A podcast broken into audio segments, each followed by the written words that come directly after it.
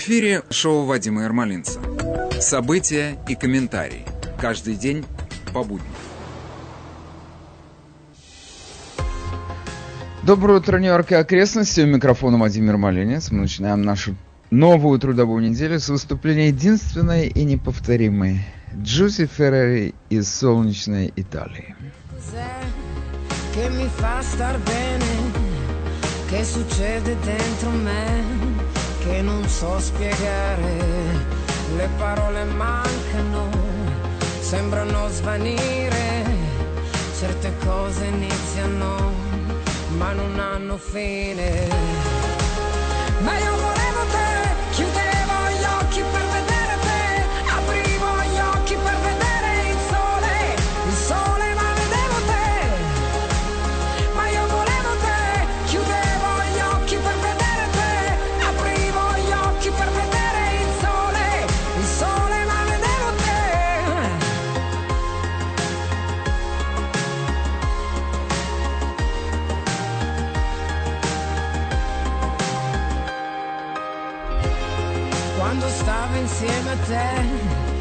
sapevo bene che l'amore è un limite, oltre non può andare.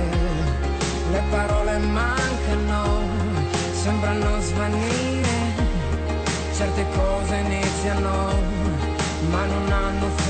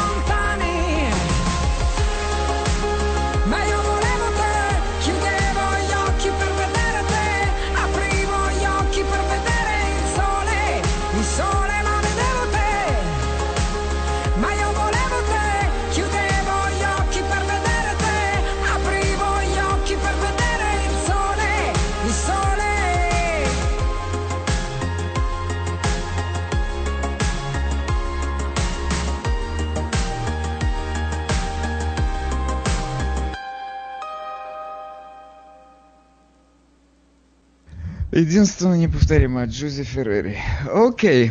Ам, я с э, удивлением услышал, что Макс Роуз имеет одесские корни. Это потрясающе. Но потом я сейчас посмотрел в Википедию, его прапрадед приехал из Одессы. Окей. Прапрадед по папе. Окей, хорошо. А теперь займемся другим персонажем нашей истории американской. А, Я бы хотел заняться, вы не поверите кем, Джо Байденом и сыном его Хантером. Сейчас всплыли интересные подробности того, как, э, откуда взялся этот э, знаменитый hard drive из Макинтоша, из-за которого весь этот сырбор. Но причем этот весь сырбор, я подчеркиваю, только в консервативной прессе, в республиканской прессе. Но если вы сегодня попытаетесь найти эту историю в таких... Ну вот, у меня просто CNN это лакмусовая бумажка. Я проверяю, когда... Если я хочу знать, о чем-то говорят слева или не говорят, я включаю CNN. На CNN этой истории нет, их она не интересует. Теперь, значит, на всякий случай, для тех, кто еще этого не услышал, о каком харддрайве идет речь? Хантер Байден дал починить свои компьютеры в мастерскую в Делавере, в городочке Уилмингтон, это их главный город.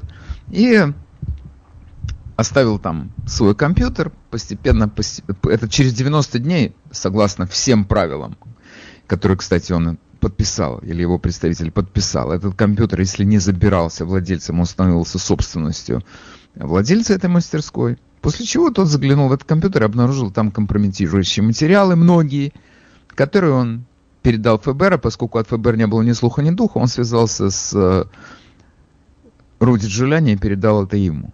После чего всплыли оттуда масса документов, которые подтверждали, во-первых, то, что Джо Байден, вопреки своим заявлениям, да, связывал, был, встречался с представителем буризмы. Затем о том, там, рас, документы того, как Хантер договаривался получать деньги от китайских компаний за содействие какую роль он играл в этих компаниях, как он там добивался постов и денег, сколько процентов он должен был получать. В частности, в одном из этих его имейлов, который он отправил в связи с в контексте всей своей китайской переписки, он говорил, что какой-то процент от отчисления должен идти to big guy. Who is big guy? Кто этот big guy? Но высказывается предположение, что это его папа. Но что интересно, компания Байдена не отрицает того, что этот компьютер принадлежал Хантеру Байдену. Они не отрицают содержание этого, этой переписки. Они просто не хотят об этом говорить. Это, между прочим, давняя тактика, и она вполне эффективна. Я вам приведу пример, и вы сами сейчас вспомните, что да, действительно было такое. Сколько у нас теток имело претензии к президенту Биллу Клинтону в связи с тем, что он их обидел? Не так, так эдак все эти, почти все эти заявления этих теток, они в конечном итоге оказывались в суде или рассматривались какими-то органами. Единственное, на единственное обвинение, на которое он никогда не ответил, и в связи с этим от него как будто отвязались немножко. Это были обвинения в изнасиловании, которые ему предъявил Хуанита Бродерик, если вы помните такую даму. Она до сих пор выступает время от времени по телевизору, уже пожилая, ты на нее смотришь, думаешь, боже мой, неужели на нее когда-то мог кто-то покуситься? Ну, старость нас всех не украшает. Это я вам по себе скажу. Но это было единственное обвинение, на которое он не ответил ни одним словом. Никогда. И как-то это сошло. Не, не началось какое-то расследование, ничего не было. Так пресса пошумела и оставила его в покое. Этот, видимо, решил пойти тем же путем. Он вообще отказывается от, говорить об этом. Правда, недавно его поймал где-то в аэропорту э, сотрудник компании CBS. Он сказал, это все smear campaign, это, ваша, это все ваша компания поливания меня грязью. Точка. На этом разговор закончился, он больше ничего об этом не говорит. Но мне во всей этой истории, вы знаете, чья мне понравилась реакция больше всех?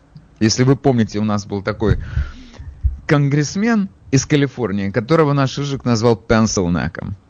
Это Адам Шиф. Когда Адама Шифа спросили, слушайте, вам эта история ничего не напоминает, русского дела никакого тут нет. Он сказал, естественно, это русские подбросили этот hard drive. Естественно, это они все делают. Так погодите, русские подбросили или все-таки Хантербад? Это русские, все, за этим никто, никого нет, кроме русских, точка. То есть это еще один больной на голову человек, если так, вы так посмотрите вообще на эти растопыренные глаза, так там другого, конечно, диагноза поставить невозможно. Который говорит, русские идут, или русские пришли. Это все русские. Это они подбросили это все. Эти, кто-то оспаривает достоверность этих имейлов, этого компьютера? Нет, вроде нет. Но это русские. Это с этими людьми мы имеем дело. Эти люди у нас работают в Конгрессе. Мне еще невероятно интересно было бы, чтобы это прокомментировал Нэнси Пелоси и э, Джеральд Надлер. Вот я бы еще хотел, что они сказали. Услышу, что бы они сказали. Это тоже русские? Или на этот раз это китайцы? Или... Теперь пост сегодня сообщает, их же обвиняют в том, что это smear campaign, это кампания поливания грязью. Они сказали, мы стоим четко на своей позиции, мы стоим, мы, мы считаем, что это все достоверные, достоверная информация, и мы продолжаем ее публиковать. И вот это все вызывает, у меня персонально это вызывает двоякое чувство. Совершенно понятно, что это Хантер Байден, это испорченный гнилой ребенок. Такие бывают у богатых родителей, которым с детства все для них просто раскрыты все двери, им ни о чем не надо заботиться, и они начинают от этого благополучия гнить. И он сгнил. Стал наркоманом. Вообще, его личная жизнь – это какое-то полное недоразумение. Свои дети, какой-то там он с проходящей подругой обзавелся ребенком. Вдруг стала его любовницей вдова его брата с которой он сожительствовал как с женой несколько лет. Сейчас у него новая жена. И все это на фоне роскоши, в которой он живет. Это какая-то ущербная личность. И в то же самое время, я когда смотрю на него, я понимаю, что это тяжело больной человек, и как-то, ну, ну да, мне его, отчасти мне его жалко. Мне жалко, ты смотришь, и он такой симпатичный парень, но просто опустившийся, и он опустившийся благодаря своим родителям, которые нас тут, нам тут показывают как, э, не знаю, как свет в конце туннеля. Они спасут Америки. Обратите внимание, чем э, один из лозунгов э, Джо Байдена. Вернем Америке достоинство, dignity. Ты посмотри на своего сына, dignity. Какой dignity? Это тихий ужас. Его надо спрятать подальше и самому спрятаться вместе с ним. И спасать этого парня, если его еще можно спасти. Как он сказал про recovering не знаю, как, как он... Ну, он сказал, что выздоравливающий наркоман. Наркоманы никогда не выздоравливают. Это, это тяжелая болезнь. Это всю жизнь с этим люди носятся. Всю жизнь они борются с этим своим несчастьем. Recovering. Он никогда не будет recovering. Ужасно. Но сейчас, пост, когда они заявили о том, что мы не сходим со своей позиции ни на один сантиметр, они дали некоторые интересные подробности всей этой истории. Мне кажется, эти все подробности невероятно интересными. Как э, этот э, hard drive оказался в руках Джулиани. Значит, э, история, которую нам сообщает на страницах New York Post Миранда Дивайн, мне так нравится эта фамилия, Дивайн, священная. Значит, такова. 12 э, апреля, в день космонавтики, если я не ошибаюсь, в аэропорт, в мастерскую по ремонту Макинтошей в главном городе штата Делавер, в Уилмингтоне, пришел человек, который представился Хантером Байденом.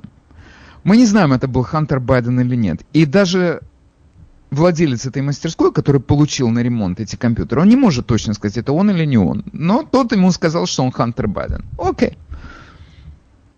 Причем мне нельзя сказать, что он там представился, знаете, кто я? Я Хантер Байден. Нет, он подписал так эти документы он принес по сдаче компьютеров на ремонт. Он принес три компьютера. Они все были повреждены водой или каким-то другим способом. Вообще, у меня к вам есть вопрос. Вот как часто вообще повреждается компьютер жидкостью, там не сказано водой, жидкостью, залит какой-то жидкостью.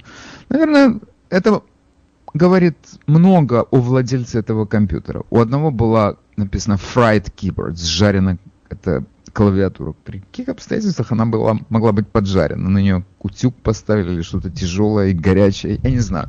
Но тем не менее, когда три приносят компьютер в таком состоянии, это кое-что говорит о человеке, о владельце этих компьютеров. Окей, значит, владелец посмотрел один компьютер, он вообще был, не подлежал восстановлению, он сказал, это заберите, это нам не надо. Второй компьютер, у него была, как было написано, fried keyboard. У него была зажаренная эта keyboard таким образом, что невозможно было пользоваться. Он сказал, вы знаете что, вот вам обычный keyboard, вы можете им сейчас пользоваться. Keyboard, что такое? На всякий случай, кто не знает, у нас это еще называется клава. Клавиатура. Значит, он сказал, вот вам клавиатура, и вы дома пользуетесь, и потом сами себе перенесите все, что вам нужно на другой компьютер. Или, короче говоря, если у вас в руках есть клава, вы можете с этим компьютером сделать все, что вам нужно, а потом вернете мне эту клаву, когда придете за третьим компьютером. В третьем компьютере, который был, пострадал от какой-то жидкости, он сказал, вы мне купите hard drive, external hard drive. И я вам перенесу все, что здесь на этом hard drive, я вам принесу, перенесу на ваш портативный hard drive, переносной. Понятно? Понятно. Через несколько дней Хантер Байден или другой человек от, им, от его имени зашли в мастерскую и принесли ему external hard drive, когда уже закрывалась мастерская. И он перенес на external hard drive всю информацию с hard drive а, который был на этом маке. И человек, забрав этот external hard drive, ушел, а компьютер остался у владельца. Такая немножко странная ситуация, что ты его не забрал с собой. Непонятно. Но если ты делаешь, имеешь дело с человеком не вполне вменяемым, каким мог быть Хантер Байден, то там много вопросов у тебя останется без ответа, потому что ты человек, который не, не, это не, человек с не очень здоровой психикой. И ты не знаешь, как он будет действовать в той или иной ситуации. Он непредсказуем в своих действиях. У него своя логика. Значит, поскольку у владельца этой мастерской были координаты этого человека, он многократно пытался с ним связаться. Ему никогда не отвечали на его звонки. Согласно правилам этой мастерской и согласно соглашению на ремонт, вы знаете, когда человек подписывает соглашение на ремонт, сколько он там должен заплатить, или иногда это бывает, ты должен занести просто какую-то начальную стоимость, или же этот компьютер остается как залог, а ты потом обязуешься заплатить. Но ты подписываешь эту квитанцию. Снизу на этой квитанции мелким почерком написано твои обязательства и обязательства мастерской, и что в случае той или иной ситуации, какие действия предпринимает владелец этой мастерской. Вот согласно этим правилам, которые были подписаны посетителем, этот компьютер становился собственностью мастерской через 90 дней, если владелец его не, за, не забирал. Через 90 дней владелец этой мастерской решил заглянуть, что происходит с этим компьютером. И поскольку он слышал в это время, это был, значит, это было лето 2017, 2019 э, года, тут началась это уже вся история с этим, с, с буризмой, с импичментом Трампа. Он, значит, сопоставил это с именем Хантер Байден, взял, открыл этот компьютер и написал в поисковике, вы знаете, там есть такое окошечко слева внизу, Вообще не знаю на маке, где это окошечко, но такое есть. Ты можешь найти то, что тебе нужно в этом компьютере. Он написал одно слово – буризма. И он получил кучу документов с этим именем. Это были имейлы. И когда он это увидел, он, как настоящий законопослушный гражданин, связался с местным отделением ФБР и сказал, ребята, у меня тут такая история – Тут тебе и буризма, тут он и без штанов сексом занимается, тут он и курит крэк. Это кино тут такое есть, и фотокарточки есть. Наверное, вам это нужно позаботиться об этом компьютере. Они приехали и забрали у него этот компьютер. Он сказал им, вы понимаете, я живу в Вилмингтоне. Это город Байденов. И я не исключаю того, что ко мне придут люди, которые вспомнят про этот компьютер и попытаются его вернуть. И если я, одним словом, мне нужно, чтобы вы мне дали какие-то гарантии того, что я буду защищен от этих людей. Они ему ответили удивительным образом, по его словам. Они ему сказали, те, кто молчит, к ним никаких претензий обычно не имеют. И на этом все закончилось.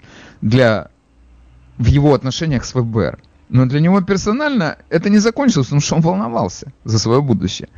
Я понимаю, что тут такая ситуация, конечно, что может кто-то сказать, ну что значит он волновался о своем будущем? Но я не знаю, а как бы вы, вот серьезно, если сказать, если бы вы были на его месте? В ваших руках оказывается компьютер с, просто с порочащей информацией, сына человека, который избирается на пост президента Соединенных Штатов. Как бы вы себя чувствовали, защищенными или нет?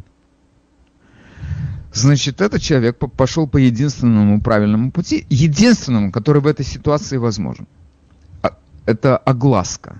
Он, должен, он не должен доверять ФБР. Тем более наше ФБР, оно уже убедительно доказало, что это организация, которой доверять нельзя.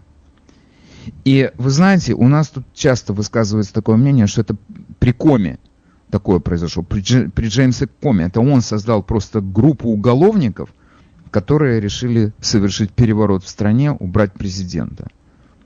Затеяли эту всю заваруху с э, русской коллюзией, и слава богу, что их оттуда убрали. Организация в целом нормальная. Я не знаю, ли эта организация в целом нормальная, потому что у нас сейчас этой организацией руководит э, Кристофер Рэй, и у любого человека, как мне кажется, который попытается вникнуть в эту всю историю, возникнет вопрос, как это могло произойти, что эти люди получили этот, ФБР получила этот компьютер, значит, есть даже дата, когда этот э, владелец мастерской передал этот компьютер. Это было в начале декабря прошлого года.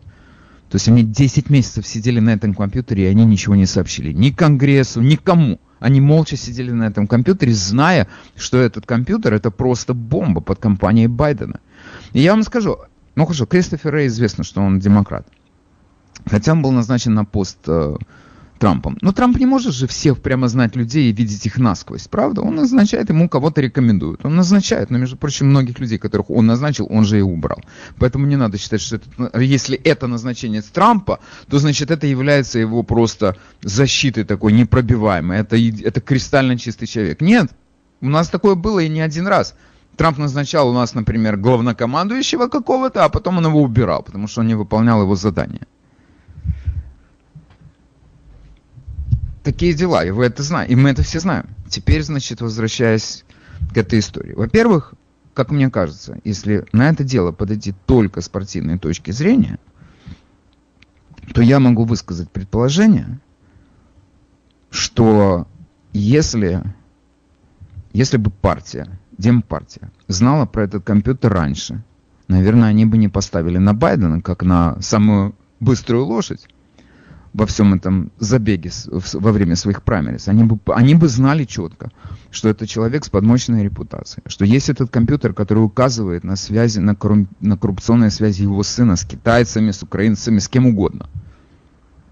Они, наверное, бы выбрали какого-нибудь другого кандидата, который бы для них не представлял такую угрозу. Но они выбрали этого кандидата. Почему? Потому что они думали, что все в порядке или относительно в порядке.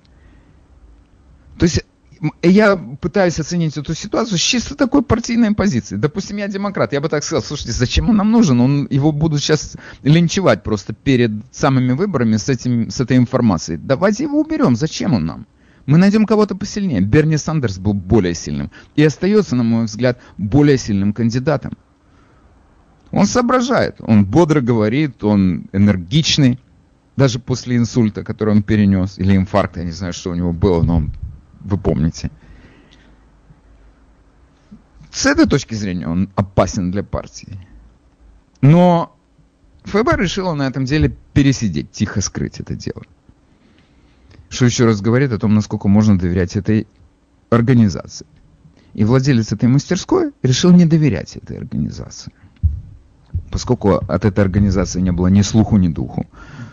Он в это время, во время импичмента, он много слышал, что Джулиани был связным, так сказать, между Белым домом и Украиной. Что они интересовались деятельностью буризма, они интересовались, Джулиани и его команда интересовались деятельностью Хантера Байдена. Он связался с ними и отдал им этот, э, послал им FedEx этот hard drive. Э, и, между прочим, Джулиани на своей передаче, радиопередаче, он довольно давно говорил уже о том, что у него есть компьютерный hard drive, о котором, в котором там просто кладезь компрометирующей информации. И я вам должен сказать, когда я слышал это, я слышал это несколько раз, я не мог себе, я не мог ответить на вопрос, а почему они держат, если у него есть этот hard drive, почему они, почему они о нем, его содержание не открывают? У меня нет ответа на этот вопрос. Я допускаю, что они просто ждали октября месяца, потому что у нас так повелось. October Surprise. И, между прочим, я вам могу напомнить, что именно этот October Surprise у нас случился в 2016 году, когда этот э, безмозглый коми, если вы помните, он должен был объявить о том, что у них есть компьютер э, Хумы Абедин, вернее ее мужа, еще одного больного на голову конгрессмена Антоши Уинера, где есть э, служебные э, имейлы Хиллари Клинтон, и они вынуждены были об этом сказать, потому что иначе это бы взорвалось. И до сих пор, до сих пор Хиллари не может ему этому простить, этого простить. И она несколько раз говорила, что это Коми мне угробил мою компанию с этим компьютером Хума Абедин. Помните? Сейчас у нас вылез еще один компьютер. Эти компьютеры это просто, я не знаю, какое-то несчастье. Но как говорил герой одного фильма, хорошо нам, нами всеми любимыми, а ты не воруй. Одним словом, наверное, по этой причине Джулиани так долго ждал с открытием этого компьютера. Теперь мы знаем также, что о, этот компьютер попал в Нью-Йорк Пост с подачи Стивена Беннона. А какое имеет это к этому отношение Стиви Беннон? Это для меня всегда этот был интерес. Что он там делал? Оказывается, есть этому объяснение. Во всяком случае, Джулиани или его через своих юристов, он дал этому объяснение. Он сказал, что когда они столкнулись с, э, с теми имейлами, которые были отправлены китайцам, там были названия компаний или аббревиатуры, только имена эти, э, в смысле названия этих компаний, только гла- за главными буквами. И они не всегда понимали, о чем идет речь. Поэтому им нужен был специалист, который скажет, о чем идет речь. И они единственного специалиста, которого они могли найти, это был Стиви Беннон, к которому обратились, а Стиви Беннон сказал, ребята, это сокровище, давайте звоним в New York Post. И они передали этот hard drive э, в New York Post, после чего грянул взрыв. С, вообще, вся эта история потрясающая. Кто об этом еще писал, кроме New York Post? Ну, на, у нас здесь есть большое количество правых блогов. Я с гордостью говорю, что я вхожу в число этих блогеров, которые подхватывают такую, такие новости и распространяют их по всему белу свету. Твиттер и Фейсбук попытались это все замять дело. Они стали блокировать аккаунты тех людей, которые размещали эту новость. Или они эту новость не давали размещать. Сейчас ты спрашиваешь, а как это могло произойти? Они говорят, это недостоверная новость. Она должна быть подтверждена. Кем? Ну, наверное, они считают, что ФБР должно это подтвердить. Ну, ФБР у нас занято сейчас. Но более, у них более важные дела какие-то есть. Поэтому ФБР ничего этого не подтверждает. В связи с чем сейчас Кристофер Рэй будет у нас выступать в Конгрессе с показаниями. Но если ты посмотришь на всю эту ситуацию, это все то, в чем демократы обвиняли Трампа, это все делает Байден.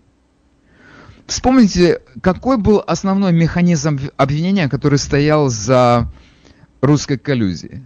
Трамп хотел построить в Москве какой-то очеред... какой очередной небоскреб, и у него были деловые связи с русскими, ему нужны были там какие-то правительственные концы для того, чтобы это все построить.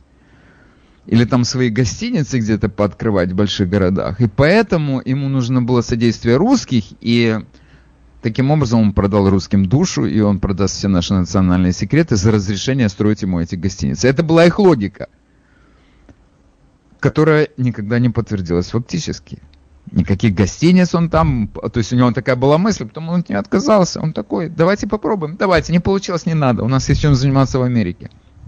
Здесь у нас есть прямое указание на связи, прямое указание. Человек, я говорю сейчас о сыне, Хантере Бадене, он работал на Украине, получал там 83 тысячи долларов в месяц в этой буризме. Чем тебе не связь с другой страной? Он, потом забудьте про Россию, это, вы знаете, при всей моей любви к моей родине, я должен сказать, ну, с точки зрения экономической, с точки зрения военной, но как это можно сравнивать с Китаем? Никак. Ну, просто не о чем говорить. Никак. Так Хантер Байден имеет отношения с Китаем, при этом папа ему помогает эти отношения развивать. Он это все делает под флагом семьи Байден, известного имени – чем можно говорить? Это опасность, это прямая опасность с национальным интересом Соединенных Штатов, потому что мы конкуренты на мировом рынке с Китаем. Но почему вы об этом не говорите? Ну, понятно почему. Потому что очень порядочные люди там собрались. Окей. Вот я рассказал сегодня с утра о том, как этот компьютер знаменитый попал в руки сотрудников New York Post. Сегодня они в очередной раз подтвердили то, как это произошло, и заявили, что они твердо стоят на том, что этот компьютер, как это, на том, что вся эта история не придумана, и за ней нет русских шпионов. Что все это реальность. Как на это отреагировал Байден и его компания? Никак. Они говорят, это smear campaign. Они нас просто пытаются дискредитировать. Окей.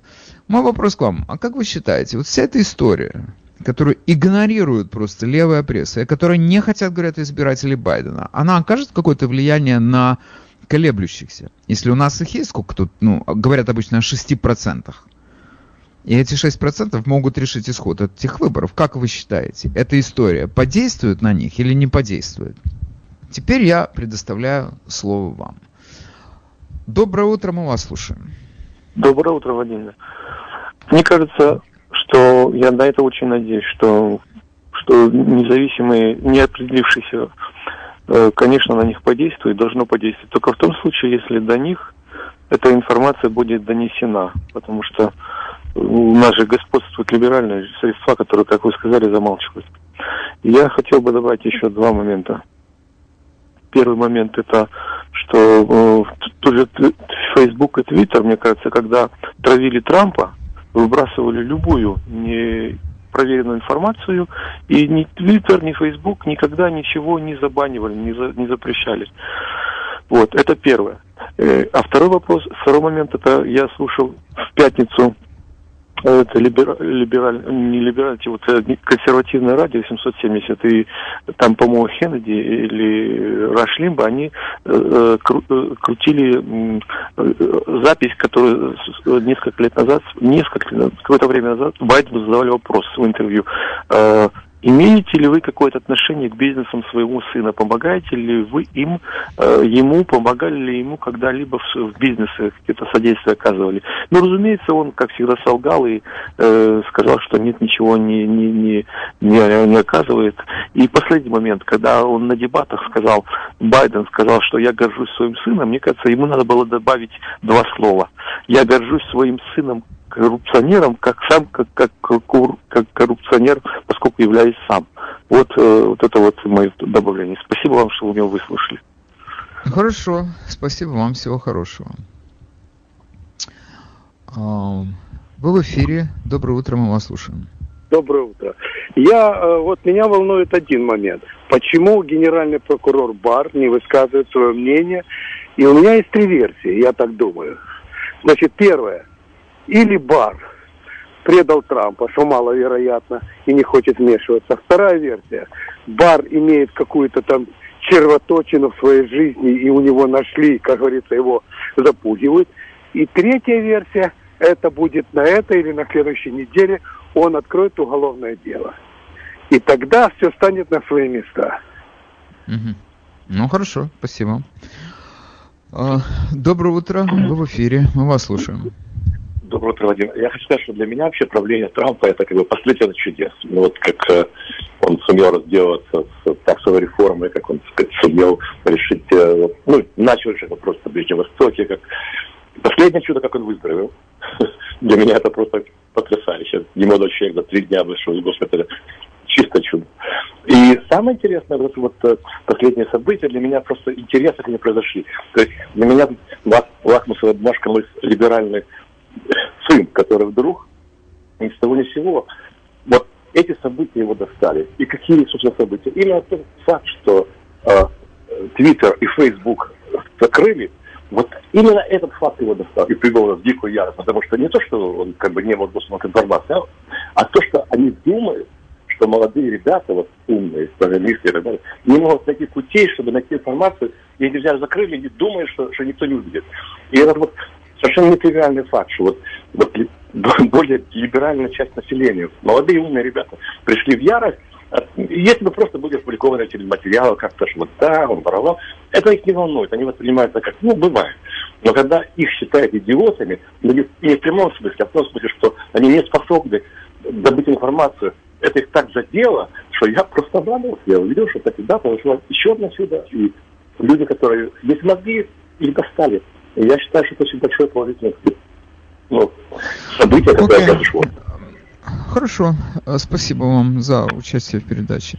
Я бы хотел прокомментировать вот это выступление. Когда человек говорит, произошло чудо, то, что Трампа за три дня поставили на ноги. Вот по поводу других чудес, я действительно могу сказать, что вся деятельность Трампа это какое-то совершенно поразительное преодоление тех преград, которые ему ставит Демпартия. Это расследование э, Мюллера, импичмент, русская коллюзия, которой нету конца и края. Это левая пресса, которая его уничтожает просто. Это действительно, он показывает какую-то не, фантастическую непотопляемость. Но вот по поводу этой истории с коронавирусом, мне кажется, что вот как раз тут чудо не произошло. Мне кажется, что вообще у нас в стране сейчас происходит, имеет место такое явление, которое мы должны с вами просто переоценить, для себя оценить, переоценить, как угодно. Это связано с этим вирусом эти страсти с тем, что о, там вспышка, о, снова вспышка, о, э, количество у нас выросло э, выявленных позитивных тестов в Боро-парке, это бесконечное сейчас нагнетание идет с единственной целью, чтобы вы сидели дома и не шли на избирательные участки. Потому что там, я предполагаю, действительно в очереди придется постоять. И, может быть, кому-то придется там несколько часов постоять. Поэтому лучше послать эти э, по почте бюллетени. Что с ними потом дальше будет, мы не знаем, но это общая идет вот такая кампания, почему требуется это нагнетание этой ситуации с вирусом. Для выборов, для проведения выборов по почте. И мы знаем, что это открывает колоссальные возможности для мошенничества. Но между тем, этот вирус мутировал, и он изменился. Это не тот вирус, с которым мы столкнулись в марте и в апреле. И сейчас даже говорят, в Wall Street Journal недавно была грандиозная статья э, с, с картой, как этот вирус, вирус распространялся. Он у нас появился значительно раньше, он у нас появился где-то в январе-феврале месяце. Просто не знали, что это такое. И этот вирус вам это скажет всякий медик, что вирусу нужна среда для того, чтобы он жил в нем. Это организм, который, и у него точно как у нас, есть задача выживать. И он не выживает в этой среде, если он моментально ее убивает. Поэтому он приспосабливается к этой среде. И поэтому этот вирус не такой яростный, каким он был в марте месяце он успокоился. Вот я прошу прощения, что я пользуюсь такими бытовыми словами для этой ситуации, но мне кажется, я ее ясно описываю. Если ты сегодня заболел этим же самым вирусом, который называется COVID-19, в действительности это уже не тот вирус, который был в марте и в апреле месяце, когда убивали тысячи, когда он убивал тысячи людей ежедневно по всей стране. Он успокоился. Именно поэтому Трамп это просто идеальный образец того, что произошло с этим вирусом. Ему 74 года. Он входит уже, сразу же он входит в группу риска. Он overweight, ну хорошо, он, конечно, не такой чудовищный overweight, как, например, Джерри Надлер, но тем не менее мы понимаем, что если бы он сбросил где-то 100 паундов, ему бы это пошло на пользу. Но он как пожилые люди, он грузный у него, может быть, живот из него не вываливается, но тем не менее он крупноватый. И это тоже это еще один фактор. Вообще мы знаем, ожирение это был первый фактор опасности. Он 74 года, он какими-то, он лечи, его лечили другими средствами. Да, в апреле месяце у нас таких средств не было. Хотя ремдисивир уже давали, как мне помнится. Но тем не менее, ему при, против его, в его заболевания, против вируса применили те средства, которые сейчас, если любой из нас пойдет в больницу Кони, на Аллен Hospital, он получит все те же сам, тот же самый набор лекарств. Ремдизивир, антитела, эм, от воспаления какой-нибудь, там, стероиды, это все то, что можно в аптеке купить. Плюс ему давали там цинк и витамин D, если не ошибаюсь. Все то же самое любой из нас получит в больница Кони в любой другой больнице, которая ближе к вам, куда вы можете попасть, не дай бог. Но если вы туда попадете, у вас очень высокий шанс оттуда выйти, отряхнуться и сказать, окей, у меня теперь есть свои антитела, у меня есть иммунитет. Вирус стал другим, он не представляет такую опасность, как он представлял в апреле месяце. Какая у нас катастрофа в Бора-парке? Обратите внимание, замокли с этой темой, потому что поняли, что поняли ее антисемитский характер, она кончилась губернатор закрыл рот, и Деблазио закрыл рот на эту тему. Это вообще, это было, это было чисто антисемитская акция.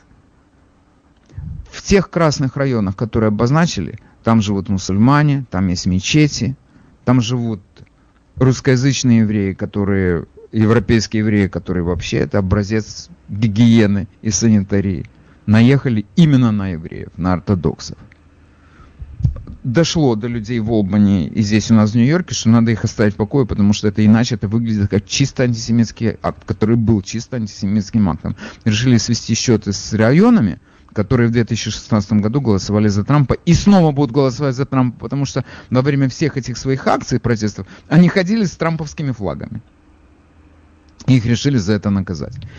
Теперь я возвращаюсь к вирусу. У них очень высокое количество людей с э, позитивными тестами. У них смертность выросла.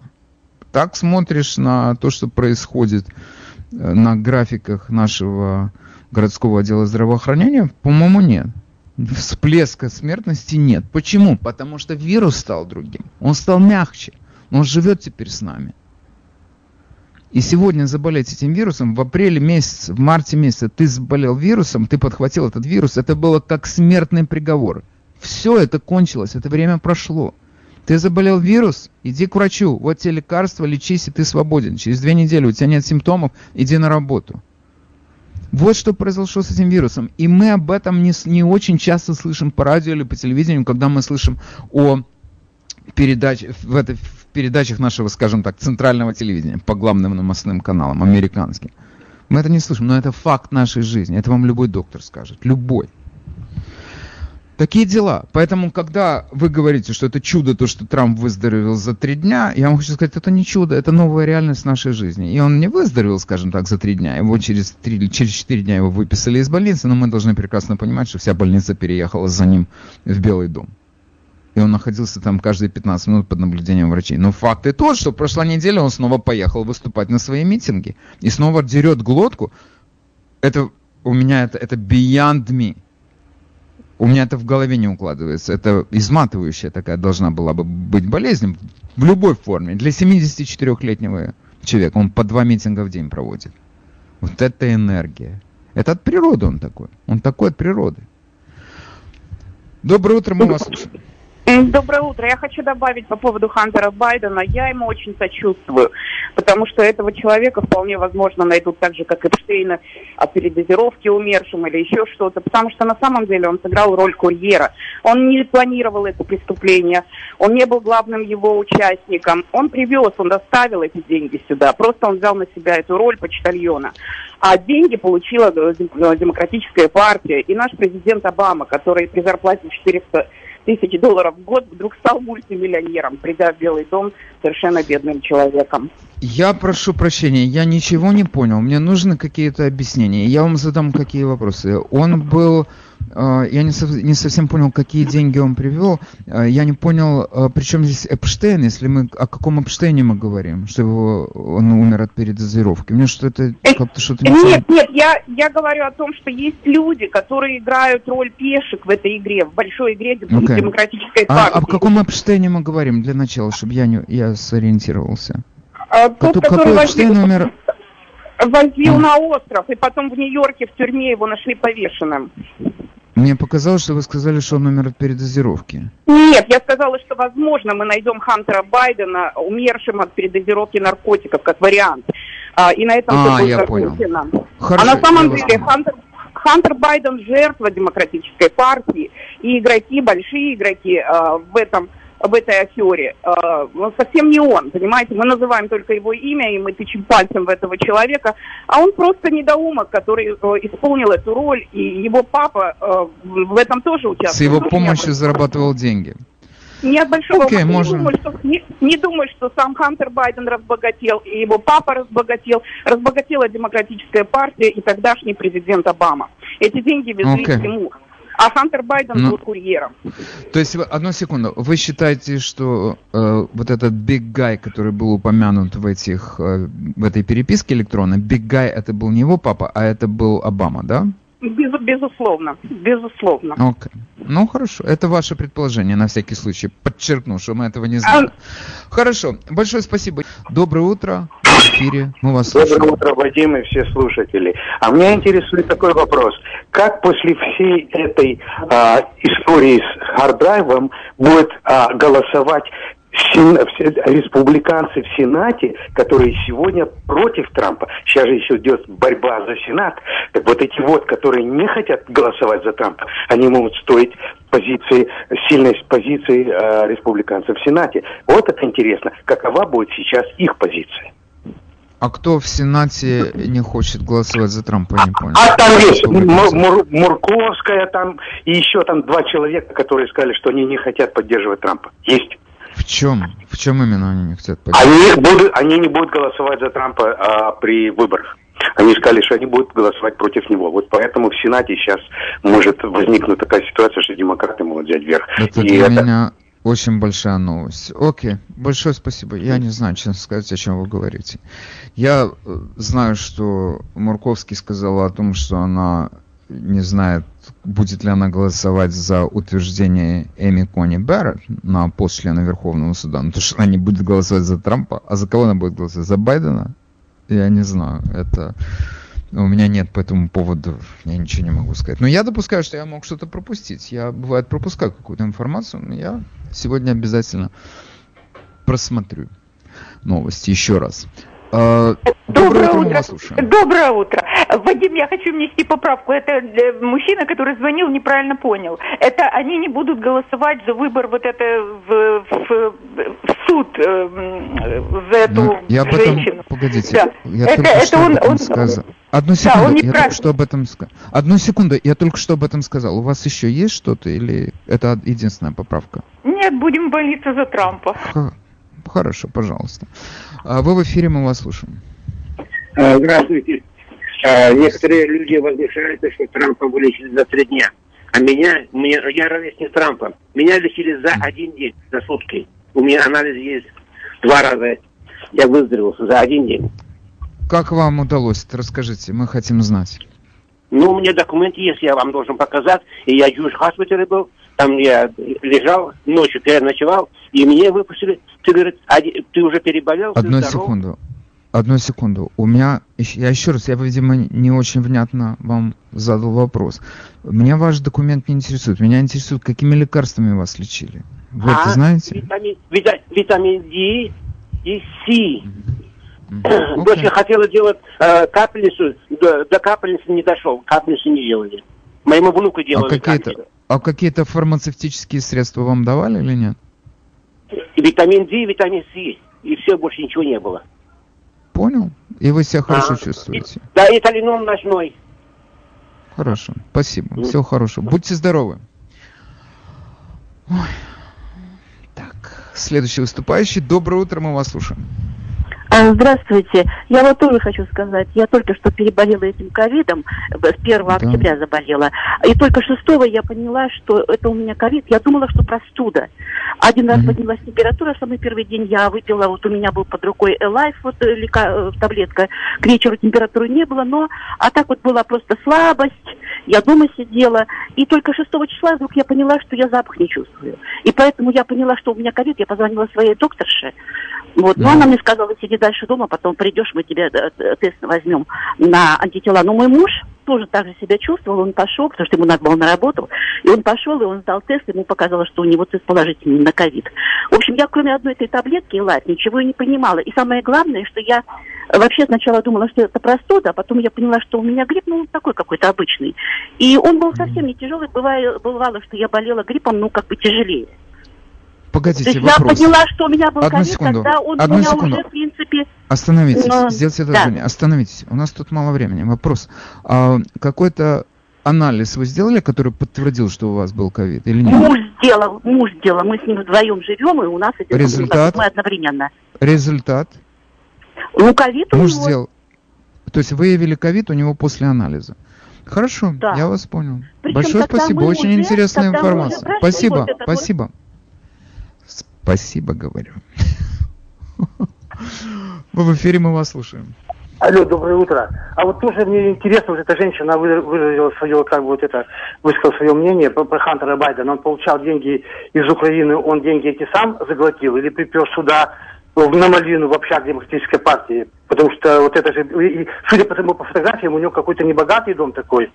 Может быть, на самом деле он... Вы просто- смеетесь, у него роскошный дом в Лос-Анджелесе с бассейном, с видом. О чем А. вы говорите? У него роскошный А, дом. просто Окей. Он получал деньги на свою компанию, в которой он был компаньоном.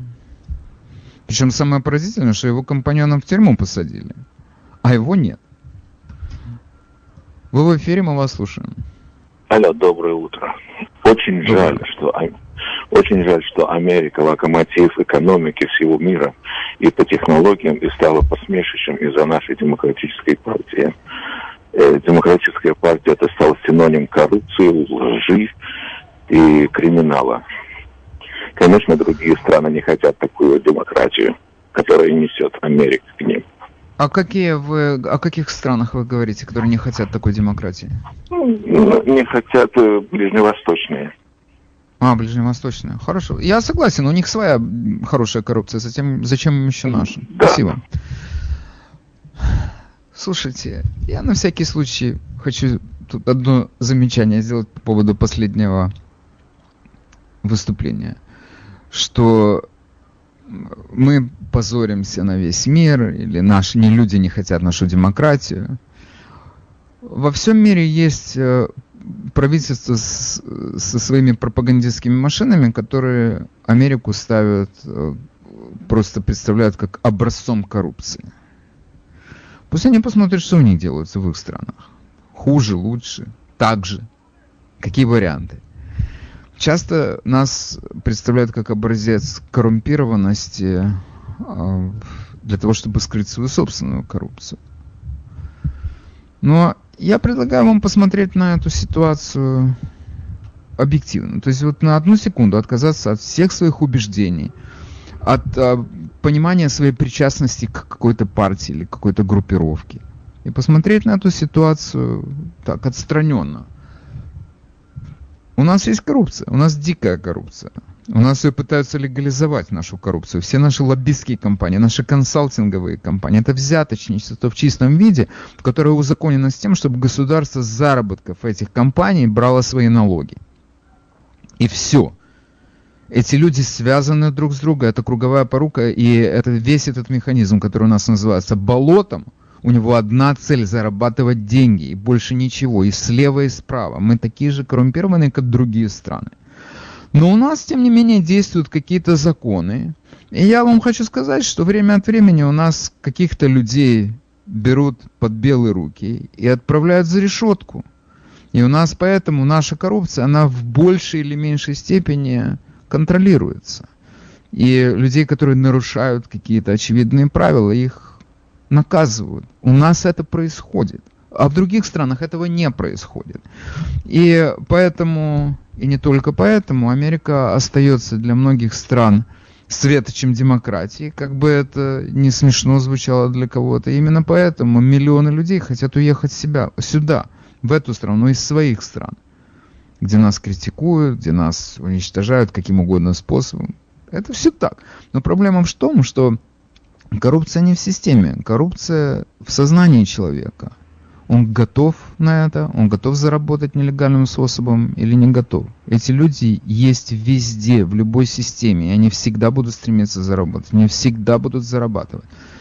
Но мы говорим о совершенстве или несовершенстве какой-то системы. Это когда эта система работает и вылавливает этих людей. И я вам скажу, одним из механизмов этой системы является свободная пресса. У нас в стране есть свободная пресса. Она, кстати, будучи свободной, выбирает, о чем говорить, или не выбирает, о чем говорить. Но поскольку у нас пресса партийная, слева и право, поэтому мы узнаем правду о том, что происходит в этой стране. Если у нас какие-то недоработки справа, левая пресса включается. Если недоработки слева, правая пресса включается. Так это и работает. Благодаря этому мы понимаем, где мы живем и с чем мы имеем дело, и за кого нам голосовать. Окей, на этом я завершаю свое выступление. Всем спасибо, кто принимал участие. До завтра. С вами был Владимир Малинец. Quando piove che cos'è che mi fa star bene? Che succede dentro me che non so spiegare? Le parole mancano, sembrano svanire Certe cose iniziano ma non hanno fine. Ma io